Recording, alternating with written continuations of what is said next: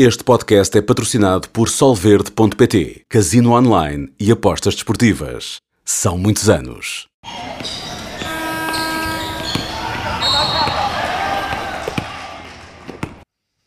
Sejam bem-vindos a mais uma edição do podcast NBA na Sport TV e, como não poderia deixar de ser, estou aqui devidamente acompanhado hoje com o Pedro Oliveira e com, com, o Diogo Carreira e também, eh, de forma obrigatória, o tema principal e que nos vai levar aqui quase o, o episódio todo é falar sobre a final que está em andamento, nesta altura 2-1 para Denver, de, uh, Miami conseguiu ganhar o jogo 2 em Denver empatou a série, mas no, no, no início da, dos dois jogos obrigatórios na Flórida, a equipa da casa não conseguiu ganhar, portanto não, não manteve o fator casa e agora já está outra vez Denver na frente. Isto basicamente é como se Denver tivesse ganho os dois jogos em casa e Miami o, o primeiro no, no seu território. Hoje, hoje, daqui a algumas horas, teremos o jogo 4 e, portanto, vamos centrar a conversa essencialmente aqui no que ficou para trás, nomeadamente no jogo 3, e aquilo que, na nossa, no nosso entendimento, poderá estar agora em causa no, para já no jogo 4 e depois até no resto da série. Pedro, em, em relação àquilo que viste nos dois jogos em, em Denver, o que é que te surpreendeu mais no primeiro jogo em Miami? Uh, não me surpreendeu. Eu acho que não me surpreendeu muito. Vou ser sincero, eu acho que não me surpreendeu muito. Uh, a vitória em Miami fez aqui um, deu aqui um sinal de alerta à equipa, à equipa de Denver. Uh, os Nuggets sentiram-se ali algo incómodos também com aquela defesa zona 1-3-1, não, não, não, não conseguiram encontrar a solução. E Miami acertou, acertou o tiro exterior no jogo 2. Portanto, houve ali portanto, uma conjunção de fatores que fez com que Miami acabasse por ganhar o jogo e bem, na minha opinião, um, aproveitando um, aqui algum desacerto ofensivo dos Nuggets e também, obviamente, um, um, um bom uh, acerto do tiro exterior. Porque um, aquilo que, que eu tenho visto e que me tenho percebido, mesmo já na série com Boston, foi assim, é que Miami depende muito do tiro exterior.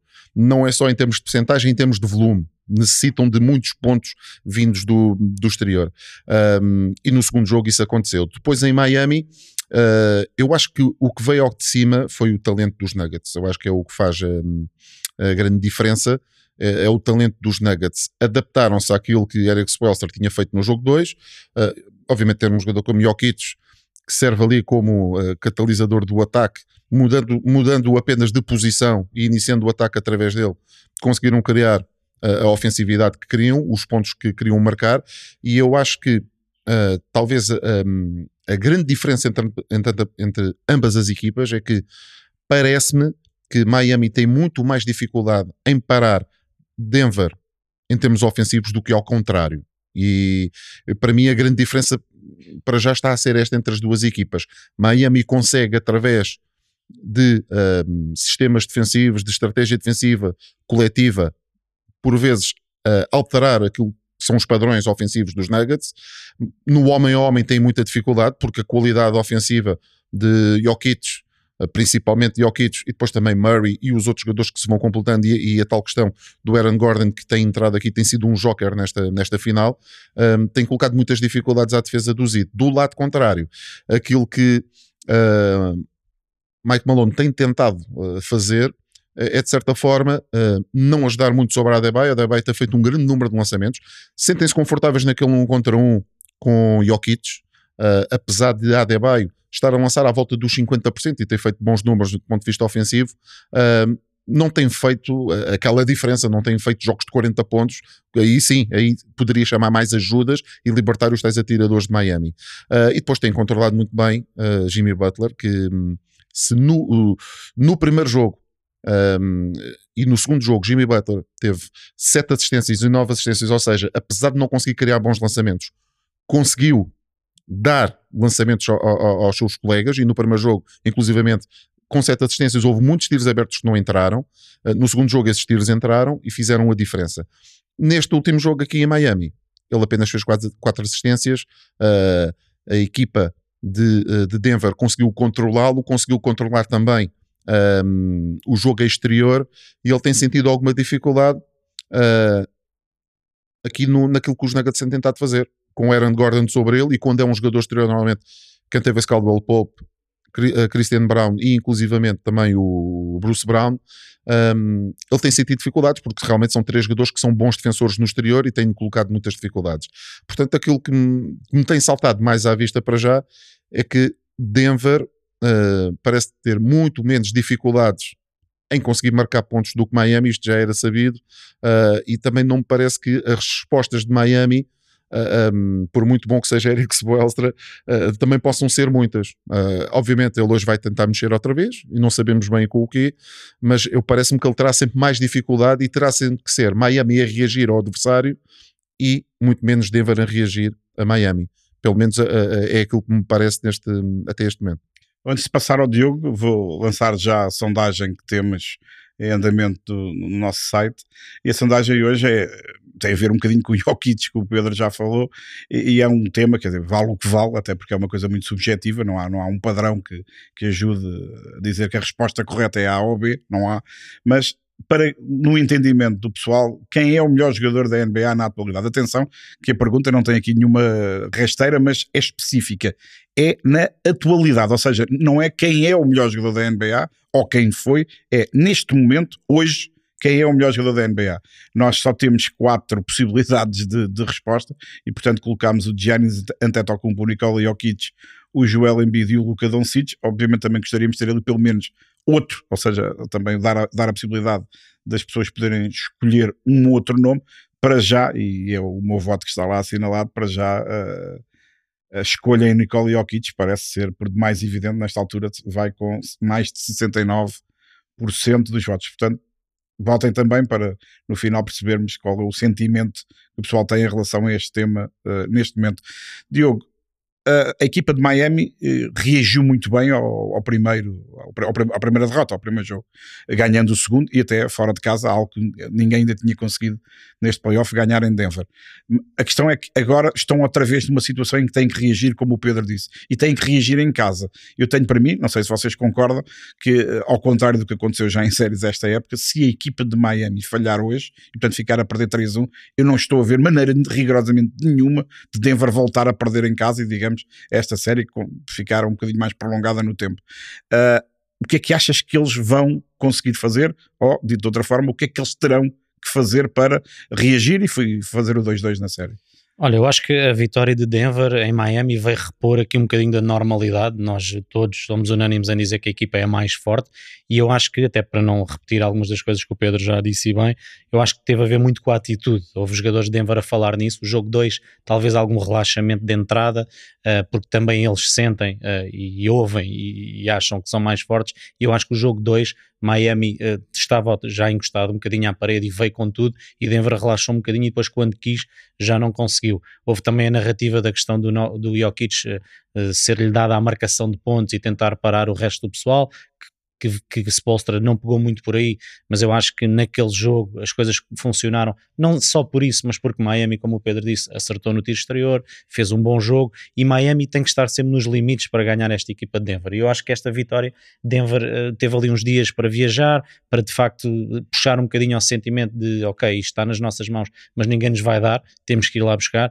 E a atitude de Denver e a segunda parte é muito forte neste jogo em Miami, nomeadamente na defesa, onde aí sim pode ser a única única pecha desta eu, equipa. Eu acho que se tem falado muito do poderio que eles têm no ataque, que é, que é óbvio, é óbvio de, desde o início da época, e se calhar neste jogo, nomeadamente na, na, segunda parte, acho que se calhar não se deu devido crédito àquilo que eles fizeram defensivamente. Foi um arraso a defender. Não só neste jogo, durante o playoff, Denver tem estado melhorou, muito melhorou. bem defensivamente, mas melhorou bastante. Esta, esta, segunda parte foi. Não, sim, foi então, o terceiro foi, período, sim, especificamente o terceiro sim, período, sim. que é quando eles acabam com o jogo, é, eles não, não, deram um lançamento, não deram nada. Dois contra um em todo o lado, contestavam os lançamentos todos. Sim, acho olhando aqui para a estatística, eu acho que Miami, uh, com Struz e Gabe Vincent juntos a marcarem 10 pontos, não, não ganha a ninguém. Miami precisa, vai ter Butler a, a, um bom nível, quase certamente, vai ter Adebayo que tem feito bons jogos. Não tem a Tyler já está confirmado que não joga outra não, vez. E, e, muito certamente não irá jogar nenhum pois, jogo. É, é, verdade. É, mas falta, falta ali a tal segunda unidade de conseguir trazer pontos para, para a equipa. Aparecerem os atiradores, o próprio Robinson, haver ajuda aqui para Jimmy Butler e Adebayo. Porque senão fica complicado, porque do outro lado Denver tem muitas armas, tem andado a jogar sem Porter Júnior, porque de facto não tem jogado nada, nem no ataque nem na defesa, e é assustador a equipa estar a render como está, estar a duas vitórias de ser campeã, com um dos seus melhores jogadores a passar completamente ao lado da final. Isso mostra o poderio desta equipa. Para mim, não tenho dúvidas que é a equipa melhor uh, desde que começou o playoff, a equipa está a jogar muito bem. Eu acho que distraiu ali um bocadinho no jogo 2 com o mérito de Miami, mas neste momento já está outra vez com, com a série na mão, com a tal vantagem em casa, e depois concordo contigo que se Miami hoje Hoje é o jogo-chave para, para, para as finais e para Miami. Se Miami hoje conseguir ganhar, e atenção, acho que pode consegui-lo, vai jogar em casa, uh, tem as suas armas, uh, e é uma equipa que não desiste. Eles ali no fim ainda tentaram. tentaram ali qualquer coisa. Agora uh, vimos outra vez um Jokic extraordinário. Murray está noutra galáxia. Eu não quero antecipar já aqui alguns dos números que trouxe, porque depois vamos falar mais à frente. Mas são dois jogadores que depois combinam muito bem juntos e toda a equipa está muito bem montada. Ainda tiveram o Joker do miúdo Brown, que de facto jogou muito bem, fez o jogo da vida, um jogo fora, um jogo nas finais, e portanto parece que a coisa voltou a entrar aqui na normalidade, embora com Miami continuo a dizer que há que ter respeito por tudo o que eles têm feito e podem perfeitamente hoje ganhar. Agora eu acho que as finais e a série está na mão de Denver, mas isto, como sabemos, e isso é que é bom, não, não, não há nada garantido e portanto mais logo vamos ver o que é que Miami consegue fazer. Tu há pouco falaste aí numa situação que eu também, no decorrer do jogo 3, pensei um bocadinho nisso e, agora gostava de ter a tua opinião. Uh, Diz-se uh, que a, a, equipa de, de, de, Miami, nomeadamente no jogo 2, uh, ah, ok, o Jokic que pegue na bola, que faça lá os lançamentos que ele quiser, marque 30 ou 40, nós vamos a tentar tapar os outros e com isto tentar ganhar o jogo. E assim, não sei se foi exatamente assim, mas que deu essa ideia que funcionou, é verdade. Eu tenho a ideia que se passa exatamente o contrário em relação a Denver com o Adebayo. Ou seja, eu penso, e pegando naquilo que tu disseste há pouco, que eles têm a consciência que o Adebayo, mesmo que jogue muito bem no ataque, dificilmente chega aos 30 pontos, quanto muito ficará ali perto. E eu acho que eles vivem muito melhor com os 30 pontos do Adebayo, que ainda por cima, lançando quase sempre lançamentos curtos, ou pelo menos ali à entrada da área restritiva, anda na casa dos 50%, o que não é brilhante para quem só lança ali nas imediações do, do garrafão. Uh, eu acho que eles se calhar preferem isso a deixar muitas bolas para Struz, para Robinson, para Vincent, para o resto, para, para o Caleb Martin, a lançar de 3 pontos. Porque mesmo se, eles, se ele andar na casa dos 50%, 50% em cada dois lançamentos curtos que fizer, marca dois pontos. Eh, se eles tiverem 50 de, de 3, uh, eh, vale 3 cada lançamento. Ficaste com essa ideia também ou pensas que foi só uma contingência da partida e que não que, que o, AD, que o darem tanto espaço ao Adebayo resulta só da qualidade dele e do facto do Jokic também não ser um grande defensor? Pois, é, eu estava a ouvir sim, e era isto, por aí. Sim. Também. A estratégia, eu parece-me que a estratégia de Miami hum, tem sido tentar utilizar o Jokic o máximo possível na defesa, com muitos bloqueios diretos, desgastá-lo. uh, desgastá em termos defensivos. Um, e depois, aquilo que Denver tenta fazer, e Denver isto é, é, é, é uma boa análise, é colocar o Jokic com o Adebayo e de certa forma o Adebayo é o jogador que tem mais espaço para operar, ou seja, olhando para a equipa de Miami, há dois jogadores que são os, os jogadores que são mais ofensivos e que criam mais jogo com a bola e que criam mais ajudas, o Adebayo e o Jimmy Butler. Se Denver tiver que ajudar nos dois, uh, expõe mais o tiro exterior. Portanto, uh, dá, mais, dá mais a Miami aquilo que eles querem. Uh, só expondo com o Jimmy Butler e jogando um contra um, Jokic com Adebayo, e Jokic num contra um é melhor defensor eu também ia dizer isso. Do, não é defesa, assim tão do, mal na defesa dos bloqueios diretos. Portanto, ele, ele tem é, mais Vai se aguentando, sim. É, ele tem mais dificuldades quando, obviamente, tem trocar e ficar com um base, tem que, tem que ajudar mais a bola, e tem, ou seja, quando, quando ele é mais exposto sobre a bola, tem, tem, tem, que, tem que andar ali com mais movimento, com mais movimento dando ajudas, uh, ele aí está mais desgastado e está mais exposto, até porque ele não é um jogador muito rápido, muito explosivo, claro. e também não consegue depois uh, disputar a bola no terceiro andar com, com outros jogadores. Mas quando ele está num contra um, alinhar com o seu, defensor, com o seu atacante direto, até ele, cons sim, ele consegue de certa forma limitar. E o Bamba Adebayo, uh, parece-me que Michael Malone pensou: não, nós só vamos expor uh, o tiro, só vamos expor as ajudas com o Jimmy Butler.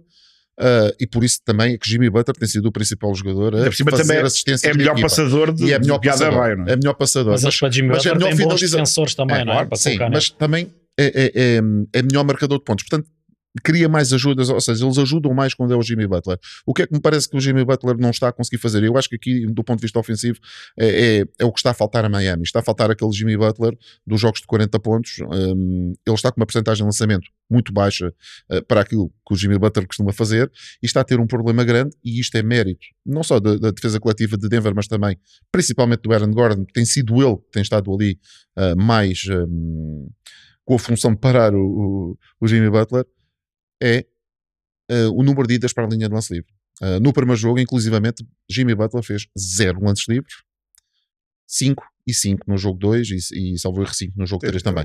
Normalmente portanto, faz, faz isso faz, no jogo, faz, faz, faz no jogo. Sim, uh, portanto, em 3 jogos, ele praticamente foi uma média de 3 vezes para a linha de lance livre por jogo, o que é manifestamente pouco para um jogador como Jimmy Butler e com a capacidade ofensiva que ele tem.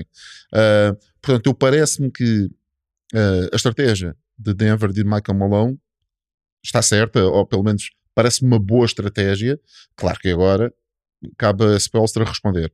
O que me parece mais assustador aqui, e o Diogo focou nisso, focou aqui nesse ponto, um, o que me parece mais assustador é que Denver não está a jogar um, no seu máximo, ou seja, na sua máxima capacidade, e tem, para mim, mais espaço para melhorar do que Miami. Porque Porta Júnior. Miami está, está espremido ao eh, máximo. Porta Júnior é está a passar ao lado. Porta tem 3 triplos em 19 sim, tentativas, sim. que é absurdo. E, e, mais, e mais, a percentagem de Denver, e foi a melhor equipa dos 3 pontos na, na fase regular, Denver nesta, nesta, nesta final está a lançar a 32%. Aliás, eu disse aqui, uh, tive aqui a discussão com o Miguel Milhava, porque eu, eu no primeiro jogo, no primeiro jogo, em que eles marcaram, se não estou em erro, 8 triplos e Miami 13, e que as percentagens foram, foram ambas fracas, mas para mim o que, o que ficou na retina é que Denver estava a lançar melhor, e portanto, eles não só marcaram menos, como falharam mais. E toda a gente falou muito, bom, Miami falhou muitos lançamentos abertos. É verdade, mas Denver também falhou muitos lançamentos abertos. E, e Denver normalmente lança bem. O que eu não estava à espera era que Denver que ganhou esse jogo com 8 triplos, primeiro que voltasse a ter um jogo apenas com 8 triplos, ou que conseguisse ganhar fora de casa a marcar 5. Foi o que aconteceu neste jogo, para mim é uma normalidade completa. Mas aí já não deu os tiros abertos, Sim. por isso é que já falámos Sim, mas, da defesa mas, mas na exatamente. NBA hoje em dia, ganhas um jogo fora, perante uma equipa com qualidade, a marcar 5 triplos, cinco triplos Sim, não é, é uma coisa perfeitamente anormal. E, e, e atenção, uh, não é só o Michael Porter Jr. que teve esse Caldwell Pope, também está a lanchar, é verdade, está a lançar muito abaixo. muito abaixo. O próprio Jamal Murray não está com as suas, com as suas percentagens. Jokic tem feito aqui Bruce Brown também, trabalho. do Bruce Brown tem sido, tem sido assim, assim. exterior, talvez o mais o mais uh, regular, mas ele também não é um jogador não lança, muito, volume, não lança muito. Portanto, ele é regular, mas lança os tiros dele. Um, mas também, atenção, há que dar, há que dar mérito a Miami, um, como estão também, uh, o trabalho que estão a fazer o Michael Porter Jr., que durante a época e durante, durante o tempo que ele está na NBA, nós já podemos ver que aqui ou ali ele é muito molinho, é muito, olha... muito pouco agressivo e quando apanha equipas que entram mais no contacto com ele e o obrigam a fazer mais do que seja e acho que mentalmente eu acho que ele está a um também, Mas eu fiquei com a ideia que nos dois primeiros jogos em Denver que efetivamente houve uh, muito mérito de quem o defendeu e de quem o deixou desconfortável, sendo que no primeiro jogo ele lançou, se não estou em erro, 11 vezes, marcou duas, e, e adornou tornou mais complicado alguns lançamentos que aqueles passos atrás e ao lado, quando não era preciso, era agarrar a bola e lançar.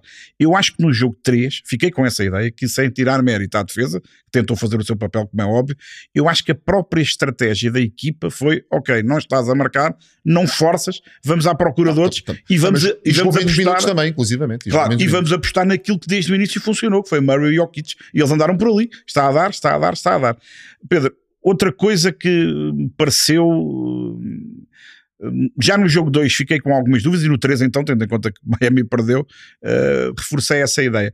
Miami não devia ter defendido mais tempo zona, tendo em conta que nos primeiros, as primeiras vezes que utilizou a zona a coisa foi melhor em relação à defesa homem?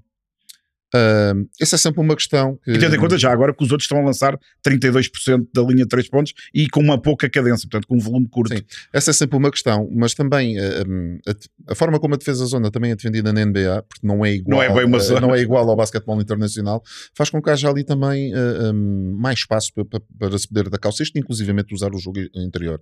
E um, Jokic tem tirado partido disso, um, inclusivamente Murray também tem, tem utilizado bem ali aquela, aquele espaço uh, no meio da zona para criar para ele.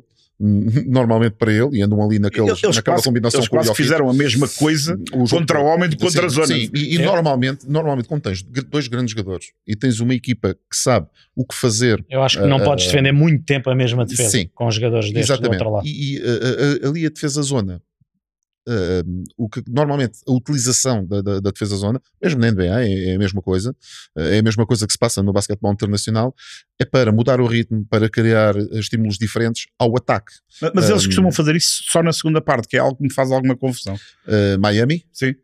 já, já, já tenho visto a Eric Spelstra, aliás, houve um jogo que ele entrou logo a defender zona. Eles eh, andam ali um bocadinho. sim.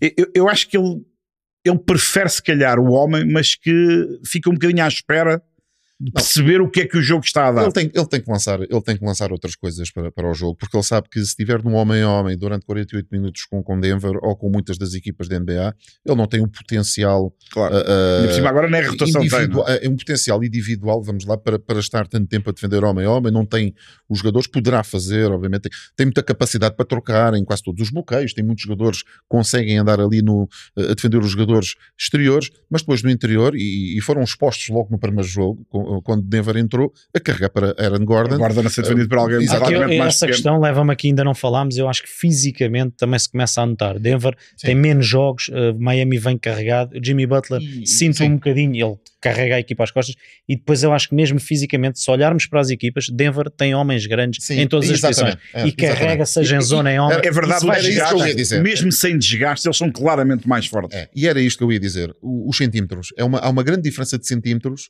entre uma equipe e outra. E Miami, já com os Celtics, tiveram alguma dificuldade, nomeadamente no ressalto ofensivo, nos últimos jogos, onde Boston fez um melhor trabalho. Bem, o a ressalto O salto ressalto jogo foi, foi E, eh, Surreal. eh, e, e atenção, não, é, não estamos a falar de ter só ali um jogador, os jogadores postos que ganham muitos saltos, não. é, toda a gente. Toda a gente carrega no ressalto ofensivo. E aí até, os até Porter Jr., que não está a fazer mais nada, Claro, também tem- tabelas ajuda imenso. Mas em termos teóricos, uma zona poderia fazer sentido para, Para- controlar o ressalto. Sim. A questão é que eles mexem tão bem o ataque, depois Mas aparecem é- os é- ressaltos, aparecem sim, mas é várias muito- soluções. Sim, mas é muito mais difícil hum, controlares uh, o bloqueio defensivo e o próprio ressalto defensivo. Sim, quando não tens o teu homem, zona. não é? Quando não tens um Tens que homem à frente. controlar um claro. jogador que não sabes onde é que está. Eles Quando aparecem no de todo homem homem, Exatamente. Tens que andar à procura dele. E depois os centímetros de Denver que se fazem sentido no, no ressalto ofensivo e, e não é preciso ter os jogadores, de, não- só os interiores, não. Quando há muitos jogadores a carregar, isso tens o, Bruce Brown vai lá o jogador com 5 a carregar, o jogador 4 a carregar, o jogador 3 a carregar e muitas vezes o jogador 2 que também tem essa capacidade. É, é muito É difícil. que A até o não- Murray é um base fisicamente Exatamente. E forte. ganhou vários Exatamente. sim, sim. E depois há outra coisa que Denver também faz quando estão no homem a homem, é que todos os jogadores ganham posições interiores, desde o Murray até o Jokic, e o Jokic obviamente também começa o ataque, ou seja, Eles, eles ganham todas as posições interiores, eles levam todos a bola para o ataque, todos, todos. todos lançam de três pontos. É, é uma equipa de facto, quando toda a gente está lá, é preciso estar. Nos últimos anos não têm conseguido. E estão pelo menos próximos daquilo que valem, porque eu concordo com o Pedro. Eu acho que se Denver estivesse a jogar do ponto de vista ofensivo o que pode, ou aquilo que tem sido normal durante a época, Já estava 3 nomeadamente o Porter Jr. e mesmo o Bruce Brown, eu acho que não está a render o que é costume, nem o Pope, nem um nem outro, mas eu acho que só o Porter, em vez de ter 3 em 19, ter Uhum. 7 ou Sim. 8, se calhar o jogo 2 também, mesmo não jogando bem, Mas- tinham ganho também. Deixa-me só lançar aqui Sim. um dos dados que eu trouxe. Neste jogo, o, o, o Jokic e o Murray eh, contra os titulares todos do ZIT. 66-66. empataram. Depois 31-25 em ressaltos, mais para o Murray e Jokic e 20-12 em assistências. Portanto, este duo tem desfeito sim. a equipa de Tem, Miami. eh, este, duo tem, este duo tem dominado o jogo e é um ponto que eu depois vou aflorar aqui no meu, no meu tweet também. ah, tem dominado. Ahm, e eu acho que hum, hum, Denver não está a jogar no seu potencial ofensivo ah, portanto, no total, também porque Miami tem feito um bom trabalho Claro, na transição defensiva, porque é o principal foco de- de- do ataque de Denver, porque quando o Jokic ganha o ressalto e sai em dribble, Vai eles estão, estão sempre em vantagem numérica, porque Jokic já bateu o jogador dele e com o dribble vai bater mais outro. E vai tomar boas decisões. Como Denver tem bons atiradores e o Michael Porter Jr. também precisa destes tiros em Eu transição, acho que são os que melhores para tiros ele, deles, são os que para melhores. ele talvez sejam os melhores lançamentos. Ahm, no 5 para 5 ele tem mais, tem mais um pouco de dificuldade, porque ele não é assim tão bom criador de lançamento quanto isso, e nós temos É visto verdade. quando, quando ele é obrigado a jogar 5 contra 5 e por isso é que ele não, não está a lançar com uma boa porcentagem. Ah, portanto, Miami tem tido méritos, numa, num- obviamente, em alguns aspectos do jogo, mas depois contra o talento, uh, principalmente destes dois jogadores, depois é muito difícil. Uh, podemos ter aqui o melhor treinador do mundo, temos Popovich, que é um dos melhores treinadores da liga, quando não tem o talento, também não ganha, também é claro. humano como os outros. Consegue, Portanto, consegue chatear um bocadinho e não ganha, não é? Exatamente. Eu, eu, eu, reparei num outro pormenor, que para mim não foi um pormenor, acho que foi importantíssimo, até porque o Michael Malone, e ouviu-se isso na transmissão, que estava obcecado em ganhar o jogo, obviamente, mas queria até ganhar o último período, porque nos tinha perdido os outros dois, os únicos dois em oito que a equipa não tinha ganho uh, nas duas partidas anteriores e com isto custou-lhes uma derrota e ele, para além de querer ganhar o jogo, queria também, porque ele no final do terceiro período tinha o jogo grosso modo estava ganho, mas queria também ganhar o último período. E eu acho que aí Miami provavelmente não teve conhecimento daquelas declarações e acabou por facilitar também esse pormenor que, do ponto de vista mental, acho que reforça ainda mais a equipa de Denver. Ou seja, eles não perderam nenhum período neste jogo, ganharam três e empataram o primeiro. E atenção, eu acho que mesmo no primeiro o empate acabou por ser lisonjeiro para Miami. Denver foi também melhor no primeiro período, mas ao conseguir não só ganhar o jogo e recuperar o fator casa, que era obviamente mais o, o, mais importante, mas conseguir também, bom, então é no último que vocês são melhores, então gente em vossa casa, vamos também ganhar o, o, o último período. Eu acho que isso foi, do ponto de vista mental, um trunfo adicional que Denver poderá trazer para o jogo 2. Poderá ser importante, sim. O que eu achei determinante desta vez Michael Malone, eh, eh, ao contrário do que é normal nele e em quase todos os treinadores da liga, não fez as substituições em casa começou o quarto período e o Kits lá dentro Murray lá dentro é, é para ganhar, é para arrebentar com isto. Pôs o Jokic a descansar ali 30 segundos, grosso Sim, modo. jogou quase a segunda parte toda. No final do, do, do, terceiro período, aproveitou ali uma paragem que eles iam defender, creio, ou atacar, já não me lembro. E ele saiu ali 30 e tal segundos, aproveitou ali aquela quebra depois da passagem de um período para o outro, mas no final do jogo, se não me falha a ele jogou 44 minutos no universo de 48. E eu nisto, eh, quando chego aos momentos da verdade, para mim, quem é que, quem é que tem unhas para tocar a guitarra lá para dentro, ainda por cima com o Jokic a jogar com a qualidade que estava a fazer, a destruir sim, completamente sim. a equipa contrária. Exatamente. Uh, eu só quero uh, deixar um reparo. Uh, nós estamos aqui a, a, falar da grande superioridade de Denver, temos nos esquecido daquilo que Miami tem feito. Miami tem sido uma equipa, e eu li alguns esta semana, Miami é uma equipa com sete vidas, parecem uns gatos. quando nós pensamos que Miami, nós quando nós pensamos que Miami não vai conseguir mais, acontece algo, eles conseguem dar uma, têm dado respostas positivas. Eu acho que desta vez não estou tão, uh, e também eu positivo nesta capacidade de resposta dos, uh, dos IT, mas não nos podemos esquecer que do lado contrário está uma equipa que contra todas as expectativas foi ultrapassando todos os adversários. O que eles estão a fazer é notável. Exatamente. E, e nós estamos a dizer isto tudo exatamente. e mais logo eles podem empatar claro, a série. Claro. E, e, atenção. Não, não e empatando a série estão na corrida, naturalmente. Exatamente. E se Martin uh, Gabe Vincent, uh, Struz, uh, Duncan Robinson uh, ajudarem depois o Jimmy Butler e o Adebayo naquilo que tem sido o trabalho coletivo e atenção que eles bateram os Celtics sem ter Adebayo e Jimmy Butler a fazer um grande jogo, por exemplo no jogo 7 uh, foram estes, mas contra estes foram eles têm que ter todos a fazer tem, um grande não, jogo. Não, essa é que é a questão. não essa chega é, é a questão. Mas, alguns. Mas eu, atenção, eu, eu já não tenho o Tyler Hero, é, portanto não, não pode falhar mais ninguém. Eu lancei quatro nomes. Destes quatro, dois, três estiverem a um bom nível, Miami pode evidentemente derrotar os Nuggets. Eu acho que eles precisam, precisam de todos, é verdade. Ah, claro, evidente. Mas aquilo que, e o Butler nós já falámos, até por razões óbvias, uh, os outros estão em cima dele e Sim. aquilo é complicado para. Ele não tem capacidade atlética para tirar o Gordon da frente, pelo menos uma vez ou outra não consegue, não consegue. Pelo menos não está a conseguir. é, é difícil, o outro é muito maior, muito mais forte, uh, mas eu acho que o que está a faltar muito em relação ao que vimos no resto do playoff, Caleb Martin. Caleb Martin foi, então, contra, contra, a Boston. O, é incrível. O Pedro deve se recordar bem, foi, foi uma máquina. Não, não era o Caleb Martin, aquilo era o Michael Jordan. Vestido, a jogar. Sim, exatamente. Eu acho, que, eu acho que fomos todos enganados. não, jogou muito, jogou muito, jogou com uma grande confiança e agora eu, não, eu ainda não consegui perceber se é ele não está a conseguir, ok, por demérito dele, do trabalho da equipa ou por mérito da defesa contrária, se há ali alguma questão de confiança que agora não está a aparecer, eu acho que se calhar é um bocadinho de tudo, porque às páginas tantas, quando não tens bola ou quando tens e não consegues marcar com a cadência que estavas habituado, que começa numa final começa a pesar, não é? Sim, ele, ele, ele foi o jogador preferido do 5 inicial do, para o segundo jogo, com a entrada do Kevin Love, me pareceu lógico, me pareceu lógico e, e, e funcionou. Face, uh, face às e, olhando para aquilo que aconteceu durante o jogo, apesar do que Martin ter estado em campo até bastantes minutos, acho que, acho que foi uma, uma boa ideia e era a solução mais lógica. Um, Uh, estávamos a fazer o jogo, até, até te comentei que não me parecia que a linguagem corporal do Caleb Martin quando entrou em campo, fosse melhor. Ele parece que Ele- sentiu ali um pouco. Ele sentiu qualquer o coisa. primeiro sim. jogo não lhe correu particularmente E ele bem. quebrou a confiança. O sim. segundo jogo ele começa no banco, ah, um, estava ali com uma linguagem corporal assim mais. uh, E não é só isso, eu- eu acho- sabe como foi jogador. às Eu acho mais para um retraído, jogador. Mas, Exatamente. mas reparem numa coisa: jogadores desse tipo que não são primeiras figuras, eles podem ter ali um- uma mas série depois- onde é, estão é, é. incríveis, Mas mas depois é muito difícil manter esse Mas não, porque senão tinha não, um não eram, um claro, eram, eram estrelas e não eram só, entre aspas, jogadores da NBA. Portanto, eu acho que é um, é um bocadinho do que o Luís disse, tudo junto. Eles começam a ter mais olhos em cima deles. É verdade que ele foi super decisivo contra os Celtics, mas agora, eh, se os principais por vezes não conseguem, quanto Claro, mais como- como jogadores ao- desses que são ótimos, mas que de facto Claro. é difícil manter o nível que ele estava, porque estava num nível de facto altíssimo. Eh, falando só em nível, Luís, deixa-me só aqui, o Jamal Murray, eh, nós temos falado muito do Jokic por razões óbvias.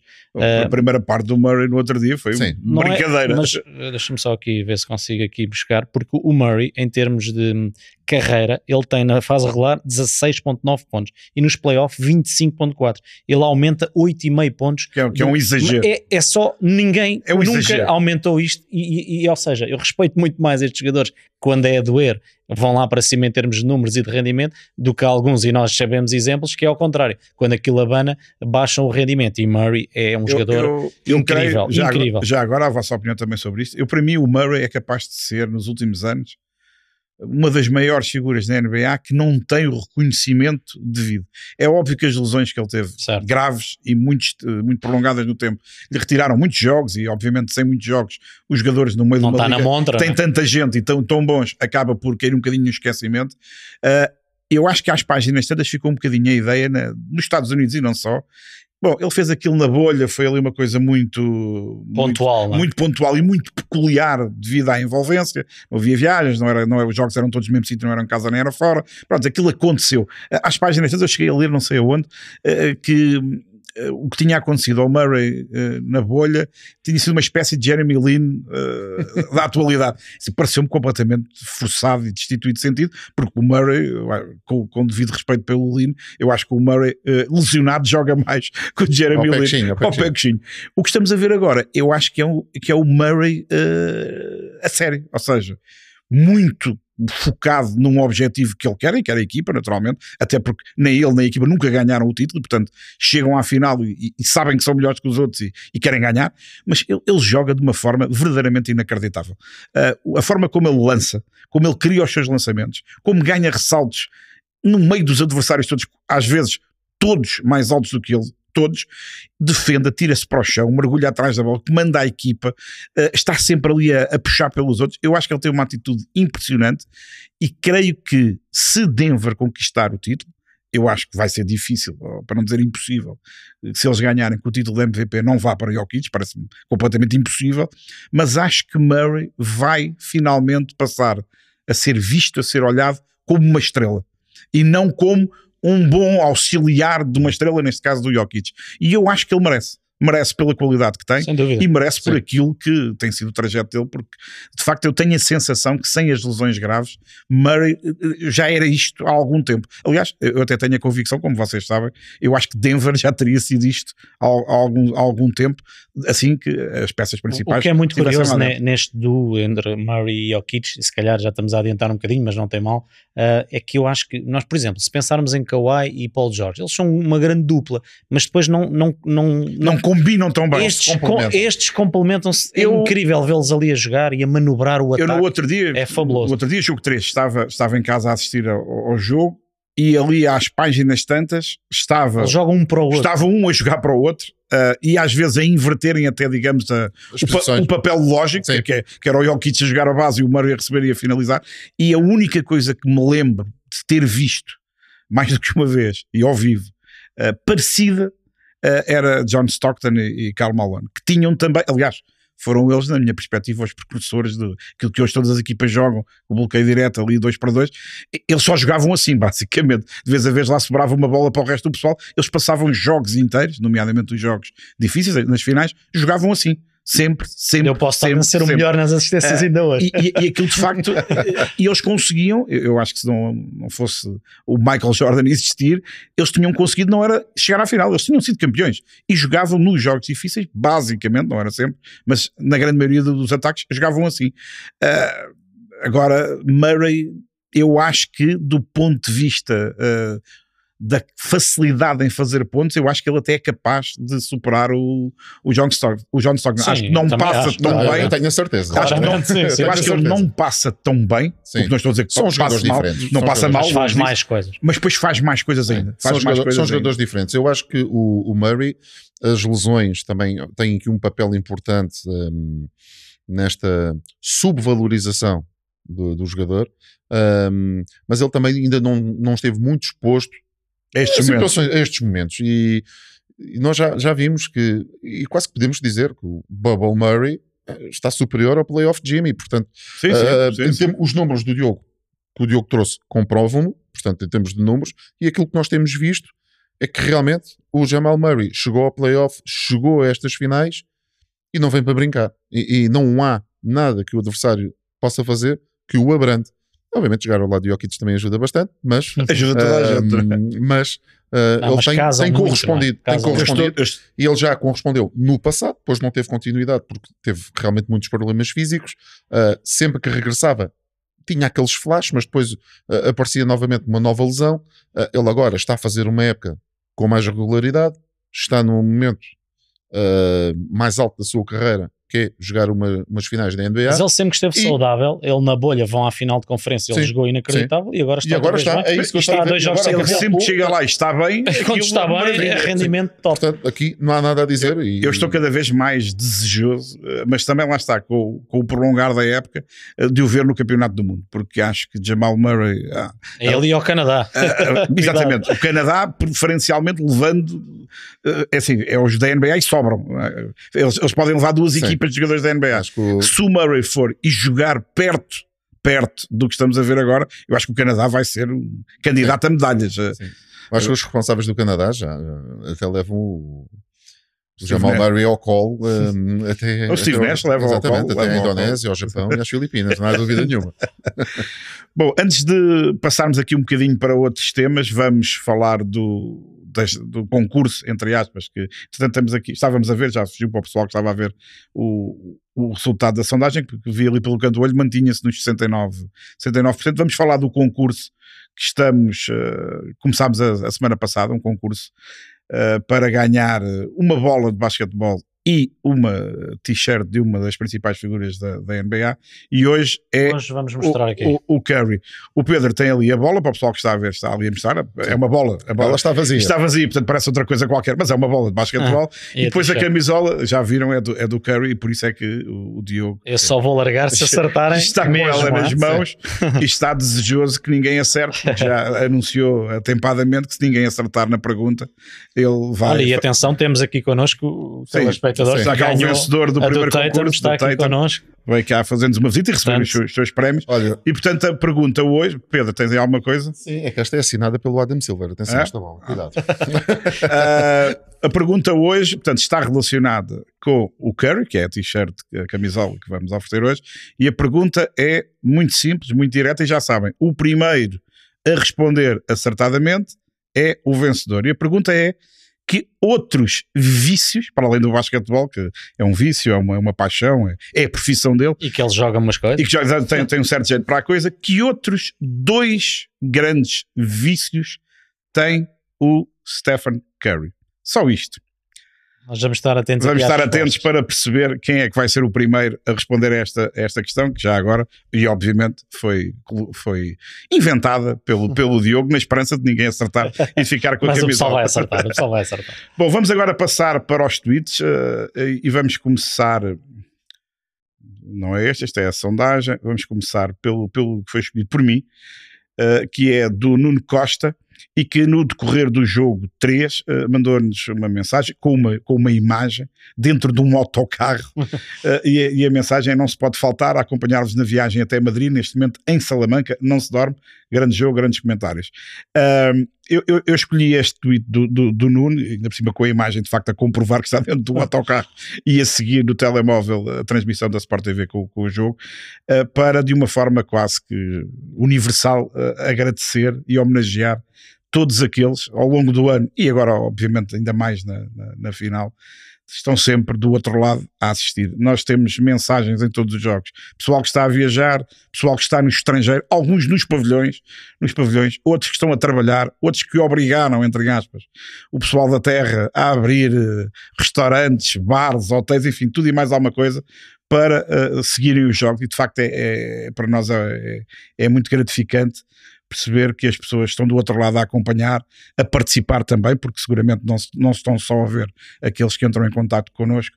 E eu queria destacar aqui esta, esta mensagem, até um bocadinho simpática e, e curiosa, do, do Nuno, que estava em viagem para Madrid, para de alguma forma homenagear todos os que estão do outro lado ao longo da, da época a acompanhar-nos, a lançarem questões, a fazer perguntas, a criticar também, a sugerir temas ou para falarmos durante os jogos ou aqui também na, na no, no, podcast. E acho que é uma forma de, também, quando estamos quase a chegar ao final da, da temporada, agradecer a presença dia a dia do pessoal lá em casa, lá em casa ou noutros sítios, sempre a acompanhar-nos e a transformar esta, doença da NBA no, num vírus, num vírus simpático. Há vírus que não prestam para nada. Este é um vírus que todos nós gostamos, gostamos de ter. Vamos então passar para outro tweet. Neste caso, ora, este é o meu, agora este é o do. É o do, é o Pedro, é o do Pedro, é o do Pedro, e é enviado pelo Bruno Barbosa. Pedro. Então, este tweet um, o Bruno Barbosa diz que espera mais alegria e ousadia do Jimmy depois daquele treininho com o Neymar. Um, Isto foi eu, antes do jogo 3? Exatamente. Não, não correu muito bem. Não correu muito bem. Agora em Miami há o Neymar e vai haver Uh, o Lionel Messi também. O Neymar está, o Neymar lá, está lá de passagem. Não sei se quer dizer exatamente. alguma coisa. Está lá de passagem. Uh, não sei se vai assinar pelo Zid, se vai assinar pelo Inter Miami, mas isso é algo que nós vamos. Olha que ele tem ali um tirinho. Tem, tem. tem, um tirinho, exatamente. E eu trouxe este tweet porquê? Porque isto é um, um tweet que é obviamente aqui uma, uma brincadeira do Bruno Barbosa, mas que se nós analisarmos aquilo que tem sido a final, eu acho que é o que falta um pouco aqui ao Jimmy Butler e a Miami, é exatamente este talento natural, esta alegria que, por exemplo, tem o Jokic. Uh, Jokic é um talento natural, não é propriamente o jogador mais alegre, porque também tem aquela expressão. Ele é mais, é muito brincalhão, assim, não é? Não é, campo, é um jogador sim, muito sério, muito, muito mas tem aquele talento natural, tem aquela magia que o Jimmy Butler não tem. O Jimmy Butler e a equipa de Miami são jogadores de trabalho, de mentalidade, são jogadores psicologicamente muito fortes. É uma equipa que vale pelo seu coletivo. Denver também, um grande trabalho, como nós já falámos, do Michael Malone, mas tem esta, este talento, tem esta magia, e aqui a ousadia e a alegria que o Neymar tem dentro de um campo de futebol que nós todos reconhecemos, uh, poderia obviamente também passar aqui um pouco para o, uh, para o Jimmy Butler. Sabemos que o Neymar não tem muitos títulos uh, daqueles que gostaria mais, uh, o Jimmy Butler também não, mas pelo menos uh, esta um, capacidade mais natural, algo que não é treinável, isto que o Jokic tem, pode-se treinar, atenção, eles trabalham pode-se muito. Pode-se aprimorar, mas é preciso sim, nascer com é, é, nasce com ele e o Neymar também é um jogador que, na sua modalidade, também é este tipo de jogador, é um jogador mais alegre, talentoso. mais, mais talentoso. Bom, eh, nós já temos. Eu acho que vi ali já, não sei se era o André. Mas, o sim, mas quem é que foi o primeiro? Mas acho que era o André. André Silva? Parecia-me ser André, André Silva. Silva porque o pessoal antes foi buscar ali outras coisas. Exatamente. Golf, Portanto, sabe, é o André Silva que vai ganhar. O Diogo, vais ter que dar a camisola mesmo. Exatamente. É Pipocas é e golfe era a resposta certa. O Curry adora jogar golfe e sempre que vê uma pipoquinha. Vai, vai também. portanto, o André Silva. O André Silva é o vencedor e, portanto, pode entrar em contacto aqui com a com a nossa produção, com a Sport TV, para também combinar a entrega do prémio e se quiser fazer como o primeiro vencedor, também é pode, pode cá vir, será bem-vindo vir aqui buscar os seus prémios e estar aqui um bocadinho connosco, como toda a gente sempre que passa por cá. Nós gostamos também que as pessoas venham cá dar uma, uma pipoca. Fazer uma visitazinha, traga umas pipocas, exatamente. Vamos agora para o tweet do Diogo, que é do Stan Valks, não deve ser bem do Stan Valks, mas faz de conta. Diogo. Olha, trouxe, trouxe porque, e já falámos hoje um bocadinho nisso, eh, ele diz aqui que os Miami sempre valeram como um todo, nos quatro jogos que bateram os Celtics, ou mesmo no jogo 2 da final, houve muitos role players uh, do Zita a aparecer. Jimmy não chega, uh, se os bases da equipa faltam à chamada, e depois coloca ali os tais 5 pontos do Vincent, 3 do Struz e o Lowry com 2. Um, enfim, vou buscar aqui estes pontos. Eu já falei nisso, eu acho que de facto Jimmy Butler nós às vezes olhamos para ele e parece um super-homem, até pela sua complexão física e a sua atitude dentro do campo, mas uh, já o sinto um bocadinho esgotado uh, e de facto ele precisa de ajuda, uh, precisa que estes jogadores apareçam, estes e outros, um, e eu trouxe aqui este, esta análise também para mostrar que o pessoal lá em casa está como nós atento, acrescenta sempre que, que nos envia mensagem e eu concordo com isto, acho que de facto já falámos nisso na análise às finais, uh, só, entre aspas, Jimmy Butler e Adebayo não chega e jogadores como Struz, como Vincent, que atenção, têm feito grandes playoffs. Vincent para mim tem sido a grande Vincent, surpresa de Miami. sim, sim, Isto são, são Eh, todos Tirando jogadores ali o não Caleb. Martin em Boston. é? Mas é, de facto, e o Lowry é de uma cate- categoria diferente, é um jogador Sim, já é um jogador campeão, diferente, claro. experiente, mas falta de facto aqui aparecer. E atenção, daqui a umas horinhas podem, vão ter nova oportunidade Exatamente. de aparecer. E só para reforçar, com exceção ali do Lowry, mas o Struz e o Vincent e outros, E outros. estamos a falar de jogadores que não foram sequer escolhidos Sim, no sim, draft. é verdade. não é normal uma equipa ter este rendimento, estar na final da NBA a lutar pelo título e a, e a ter a utilizar quatro jogadores que não foram escolhidos no draft. Sim. Aliás, eu duvido que isso e se alguma as vez tenha estrelas têm direito a jogar mal, estes Pois, então isso também é. acontece. não é? Exatamente. Há que entender que também acontece e que é até mais eh, natural. Ora, vamos seguir então para os nossos buzzers e este é o meu. Eh, e é, sei lá o que é que isto é. é, é assustador, basicamente. Vamos começar a- a- os elogios ao Jokic, Eh, vamos todos. Portanto, basicamente, é, o Jokic lidera neste momento todos os jogadores que marcaram presença no playoff. Portanto, não é a final, é toda a gente que jogou no playoff até à data de hoje. O Jokic é o que tem mais pontos, ressaltos e assistências. Eh, isto é verdadeiramente inacreditável. Estão ali eh, os números, eu não os fui confirmar, mas creio que Não, estão, é. Estão certos 549 pontos, 241 ressaltos, 182 assistências. Eu acho que os pontos, enfim, eu, eu sou daqueles que acham que o, o Jokic, em vez de ter 20 e não sei quantos de média, se quisesse ter 30 e não sei quantos, tinha. Mas Acho, acho que não seria muito difícil. Os 241 ressaltos, não sendo uma coisa fácil para quem tem 2 metros e tal, também não é assim uma coisa extraordinária. As 182 assistências, para mim, é, é o número Para um base que- já seria incrível. já seria incrível para um base. Para, para um poste, não, não sei de facto o que é que. É, é evidente que quando se fala de assistências, eu, eu gosto sempre de reforçar este dado. Uh, a assistência só é assistência quando depois os colegas pegam na bola e põem no buraco. Uh, ele não fez só 182. O Porter já lhe estragou algumas. Algumas. ele, ele, ele- oh, oh, oh, oh, Diogo, ele deve ter feito para aí à volta de 300. Seguramente. Só o Porter, só o Porter em lançamento de 3 pontos, não faço ideia quanto. Só nesta série, também não foram 16, não foi o Jokic que passou as bolas todas, mas com 3 em 19 só. Aqui E está as a bolas que muito. acabam em falta, enfim, Claro. há aqui muitos Há- lances que ele exatamente. criou. é? E há faltas, às vezes a bola não entra, mas ganham pontos a seguir, que vêm do Jokic e dos outros todos, Claro. que também, são, também são, uh, são- têm origem em assistências. E eu acho que isto, num jogador poste, é de facto uma coisa difícil de descrever. Sabes o que é que me impressiona mais?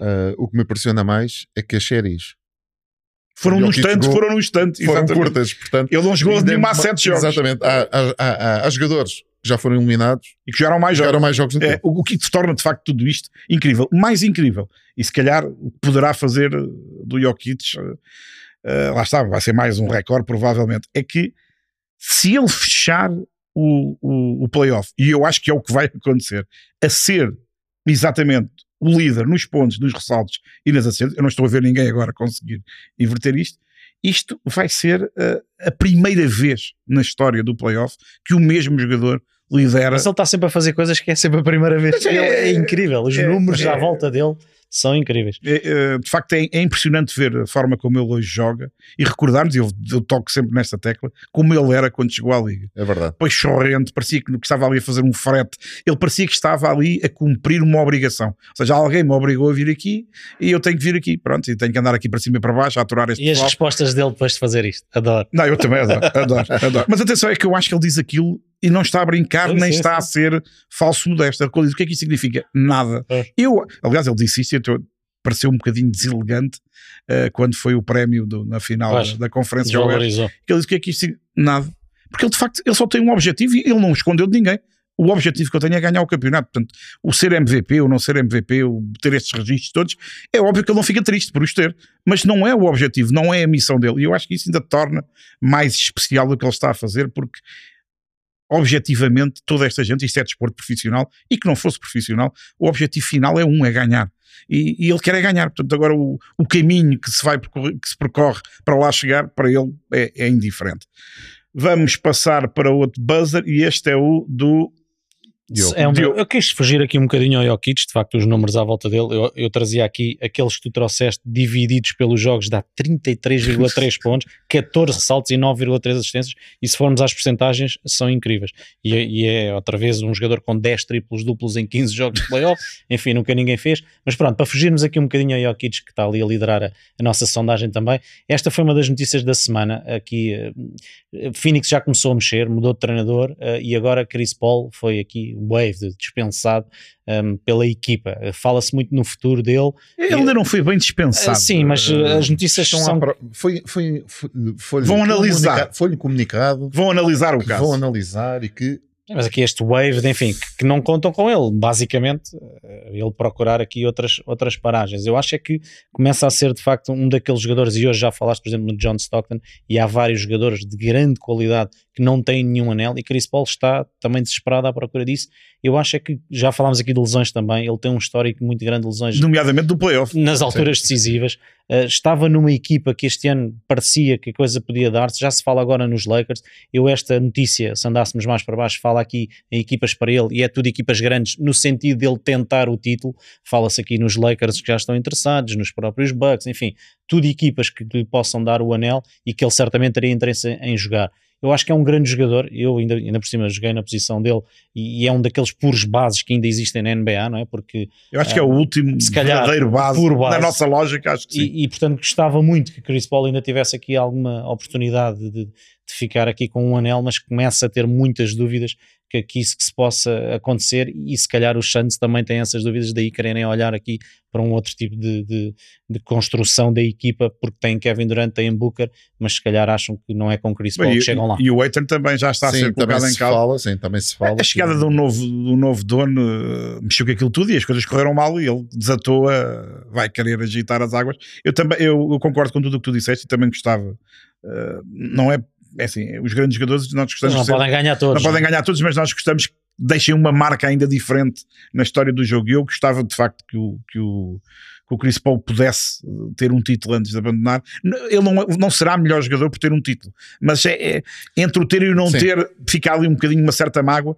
Mas concordo contigo, eu acho que mais um aninho, talvez, mais uma corridinha, mais uma última dança, e não estou a ver pela idade dele, pelos problemas físicos e por entretanto terem, estarem sempre ainda bem a aparecer outra Os gente, Murrays da vida. outra gente e, e, as equipas principais obviamente estarão mais atentas aos jogadores de 20 e tal anos e que vão mostrando qualidade e até margem de progressão do que se calhar alguém com 30 e muitos na curva descendente e depois com uma propensão infelizmente muito grande para ter lesões em momentos inoportunos. Eu acho que aqui o Chris Paul hum, agora no futuro Portanto, isto a, a acontecer e parece-me que será aquilo que hum, vamos ter, a saída dele dos, eh, dos Suns, deverá procurar uma equipa, ou, ou, ou, a equipa que o deverá procurar, terá que ser um, uma destas equipas, o Diogo chamou um grande, mas uma equipa que tenha aspirações, aspirações tenha aspirações pelo título, mas não parece... Num papel diferente. Que, tem que ser num papel diferente, ou pelo menos que tenha outro base que possa partilhar ali os minutos al, com ele. Algo do género do, do, do Lowry, por exemplo. Uh, mais ou menos, sim. Mais ou menos. Este, que, ele não, que ele não seja forçado durante sim, a época. ter ali claro. alguém, até porque fisicamente, a questão defensiva, etc. Portanto, ele também pode tornar-se aqui como uh, não é o mais fraco, vamos lá. Um, concordo que ele é dos um, últimos bases uh, à, moda, à, moda, antiga, vamos lá, uh, se podemos chamar assim, daqueles últimos bases puros à moda antiga, que pensa primeiro organizador, equipa, pensa primeiro na equipe e depois pensa, obviamente, naquilo que ele poderá fazer para a equipa ou como finalizador. Uh, existem outros, mas não com a mesma qualidade que o Chris Paul. É bom, é bom, é bom pensar nisto porque há muitos bons bases do estilo do Chris Paul a jogar na NBA em algumas equipas, mas com este nível não oh, temos. Oh, oh, Diogo, se ele não ganhar enquanto jogador, eu acredito que pode um dia ganhar enquanto treinador. Achas que pode dar um Acho bom ele, ele, tem um feitio que não Acho. é propriamente fácil, mas ele é, como o Pedro agora estava a descrever, uma das razões para nós acharmos que ele é um base antiga é de facto, ele é a extensão de um treinador dentro do campo, Sim. claramente. É, treinou e jogou com, com tudo o que é do, do, melhor dos últimos, das últimas décadas na NBA e eu acho que ele, apesar do feitio, pode vir a ser um treinador de grande qualidade. O outro que se fala muito é o Rondo. Pois, eu estava a pensar no Rondo. Vai ele é com o. Rondo adjunto. E, e, é- e é do- e o Rondo é da mesma linha. Sim. Um base à antiga, um base à antiga, não sei o talento deste, quanto a mim, nomeadamente ao Mas já tem lá o anel. Vários. Mas depois também alguém com um feitio muito peculiar, Sim, mas que pois. pode vir- ser um treinador a sério. Fala-se que o Rondo será possivelmente um dos adjuntos do Joe Mazzulla no Celtics e, e olhando para o feitio dos dois, eu acho que aquilo tem tudo para Nos Celtics não, Não, fica- Rockets. dos Rockets, mas nos Celtics também. Ah. Uh, portanto, eu acho que uh, se for para adjunto de Joe Mazzulla e olhando para o feitio dos dois, tem Equilibra, equilibra. tem, tudo, tem tudo para dar faísca. Portanto, vai- Eu acho pode haver animação Enquanto um dentro, está- de, dentro de campo e fora de campo. Enquanto um está a dormir, o outro está aos gritos de cima e para baixo. Pode, pode, pode O equilibrar. Mazzulla pode estar sossegado Claro. e o, o Rondo pede os descontos de tempo. Exatamente. Também pode ser assim. Vamos então para o último buzzer.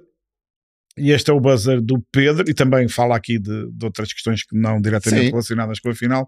E neste caso é com a questão do treinador. É verdade. A, a tentar fugir aqui um pouco ao tema da final também, porque a NBA não parou. Claro. Uh, nós temos visto o mercado dos treinadores muito ativo, o dos treinadores principais E dos adjuntos também. e dos adjuntos, principalmente o dos adjuntos. Há aqui muita movimentação e é interessante, porque uma equipa técnica não é só o treinador principal. Um, e aqui estamos a falar dos Raptors, que têm. É a única equipa que tem a vaga para já em aberto. Espero que não haja nenhuma mais seguida. Uh, neste momento, não parece que vai acontecer, mas os Raptors uh, são a única equipa da NBA que ainda tem a vaga em aberto para o treinador principal. Eu trouxe o tema porque se fala uh, no, um, no regresso de Sérgio Scariolo a Toronto, ele que foi treinador adjunto do Nick Nurse quando foram campeões, uh, é o atual campeão do mundo e campeão da Europa por Espanha, uh, e seria o segundo treinador com nacionalidade, nacionalidade europeia e que não tem passaporte norte-americano ou que não está uh, diretamente ligado aos Estados Unidos, a orientar uma equipa da NBA como treinador principal. A primeira experiência foi Kokoskov em Phoenix, não correu muito bem. Foi bem, foi bem enganado. no final do primeiro ano de um contrato de três foi dispensado e também foram a, a pior equipa da NBA naquele ano, mas também era um, um ano de uh, Reconstrução, não é? reconstrução. Foi quando chegou Adrian de, de, uh, Ayton e também Escolheram o Michael- à e frente Foi quando não chegou o Doncic. Sim. Quando não o deixaram Exatamente, e, e chegou o Michael Bridges também, portanto, foi nessa fase, portanto, já foi há, há alguns anos e a equipa estava numa reconstrução. Uh, a chegada de Scariolo aqui a Toronto também pode marcar aqui uma viragem também naquilo que a equipa canadiana quer fazer, poderá passar por uma reconstrução, poderá passar por um treinador que pode ter algumas das mesmas ideias que Nick Nurse, que é um treinador também muito disruptivo uh, na NBA, um treinador que pensa uh, o jogo de uma forma diferente e também muito, uh, muito ligado àquilo que vai ver no basquetebol internacional. É bom recordar Onde onde que ele é selecionador canadiano e aqui o Scariolo pode trazer o melhor dos dois mundos, tem experiência como adjunto na NBA, na Europa é um dos melhores treinadores do continente europeu, para não dizer do mundo, aliás, se ele tem tantos títulos uh, Até por alguma razão. é por alguma razão e poderá ser aqui uma novidade uh, interessante para a próxima época. Fala-se, se espera que, que Scariolo ganhe o campeonato de Itália e depois será apresentado pelos Raptors. Também existem aqui outros nomes como Atkinson, uh, Rajakovic, uh, Queen, Jordi, Jordi, Jordi Fernandes, que é um dos adjuntos dos, do Sacramento. Sacramento, ou seja, mas parece-me que o Toronto está a procurar um treinador internacional Se a que traga organização que- novas que ideias. Pode apostar em alguém de fora. Eu, eu- não. eu acho que os canadianos, até por serem, não serem norte-americanos, se calhar serão a primeira equipa, a primeira, serão a segunda agora, a apostar a sério num treinador que não seja norte-americano ou que não tenha ligações como o David Blatt tinha aos Estados Unidos. Acredito que possa começar pela equipa que não está sediada nos Estados Unidos essa nova, nova caminhada e parece-me até que se deixarem se derem tempo a um treinador, seja o Scariolo ou não, eu acho que não falta no basquetebol internacional, nomeadamente Sim. na Europa, são treinadores competentes e com qualidade. Nós estamos sempre a dizer que aqui é para estarem os É para melhores. estarem os não melhores e, portanto, serem americanos Sim, não. treinadores e eu espero, eu espero ainda um dia assistir treinadores, árbitros também, porque se isto é para ser, e é a melhor liga do mundo, não é só jogadores, é todos os melhores do mundo deste desporto, ou pelo menos a grande maioria, deve estar ali. Portanto, Sim. não tenho nada contra, bem pelo contrário. E agora, eu acho é que Toronto, de facto, eles estão à espera de alguma coisa. Porque se fosse para ir buscar alguém dos que estão disponíveis, Já estariam lá. já estaria, a coisa já estaria fechada. Eu acho que eles estão à espera de alguém que está no ativo, ou que está a tentar ainda uh, provavelmente sair de um contrato que tenha, ou algo do género. Portanto, estão à espera de qualquer coisa e que, sim, obviamente terão de ter ali outras hipóteses, plano B e C, caso Exatamente. a aposta inicial uh, não funcione. E não é uma escolha unânime por aquilo que se sabe, portanto, aquilo que vem cá para fora não será uma escolha unânime, mas é o nome mais forte, é o nome mais apontado, é o Sérgio Scariolo, e estamos a falar, eu falei no Kokoskov como treinador, ele é sérvio, treinador europeu, o Scariolo é italiano, apesar de estar muito ligado à Espanha. Espanha. Uh, Claro que houve outros treinadores internacionais. É bom relembrar que o Steven Nash, por exemplo, é canadiano, Sim. nascido no Líbano, mas é canadiano. Mas o Jay ligação... que é um dos treinadores mais, ah, mais antigos, mais conhecidos, também é canadiano. Houve aqui alguns treinadores fora dos Estados Unidos Uh, com muita ligação aos Estados muita Unidos. Muita ligação aos Estados Unidos, porque o Canadá e os Estados Unidos, como nós sabemos, em termos de basquetebolísticos, é, quase a, é, mesma, é, é quase a mesma coisa. Nomeadamente para aqueles que se destacam e que rapidamente Sim, passam é do verdade, Canadá é para a lógica do basquetebol americano, universitário e depois por, por ali fora. Bom, uh, chegamos uh, ao fim do nosso, do nosso podcast, mais uma edição onde falámos de tudo um pouco, a começar obviamente pelas finais, que é aquilo que nos concentra atenções neste momento. Já sabe, daqui a algumas horas Uh, teremos o jogo 4, vamos ver se Denver foge para 3-1 e fica uma, apenas uma vitória de chegar ao seu primeiro título na liga, ou se a equipa de Miami vai voltar a mostrar que tem 7 ou 17 vidas e vai fazer o 2-2 e vai manter tudo em aberto. Fique sempre aí desse lado, seja nos jogos, no podcast, seja sempre connosco. Até para a semana.